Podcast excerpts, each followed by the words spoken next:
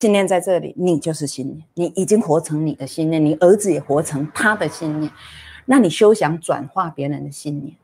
一个生命要走向独立，他会跟你作对，对呀，对吧？那你尽量避免不要让他跟你作对，因为赛斯有说，实相的创造有一个最重要的元素，而且只要那个因素就成了，情感强度够的话，叫做预期。你的预期是什么？因为如果你不要创造你预期的负面的实相，你就再也不要一直往那里聚焦。这个妈妈怎么办？我告诉你，你要怎么办？不是她怎么办？你要开始回来做两件事。妈妈能做的事，就是我刚刚已经讲了嘛。你还能做什么？拿掉所有的预期，只在当下。我觉得你可能要重新用他的眼光来看待他的生生命故事。那他希望你做什么？你最好先问他。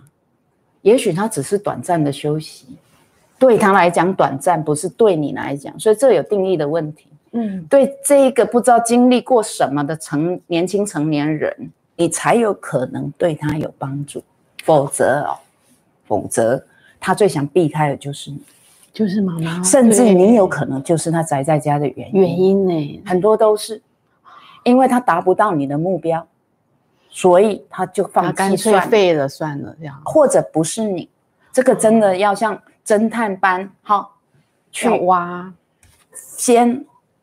把预设立场都尽可能的放一边的，好像眼前这个你觉得很熟的儿子是一个完全陌生人，重新了解他，光是这个过程，也许这个你的孩子就已经得到支持或有力量。试着先这么做吧，然后你不想要的就不要再一直想，开不想要的不要想，想要的尽量想，天马行空的想。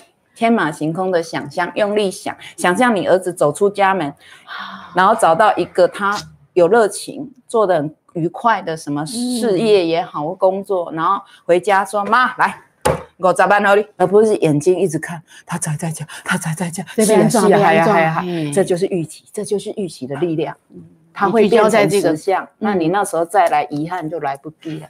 老师给你我们现在就回来，回来，回来自己重新认识这个。搞不好是最熟悉的陌生人。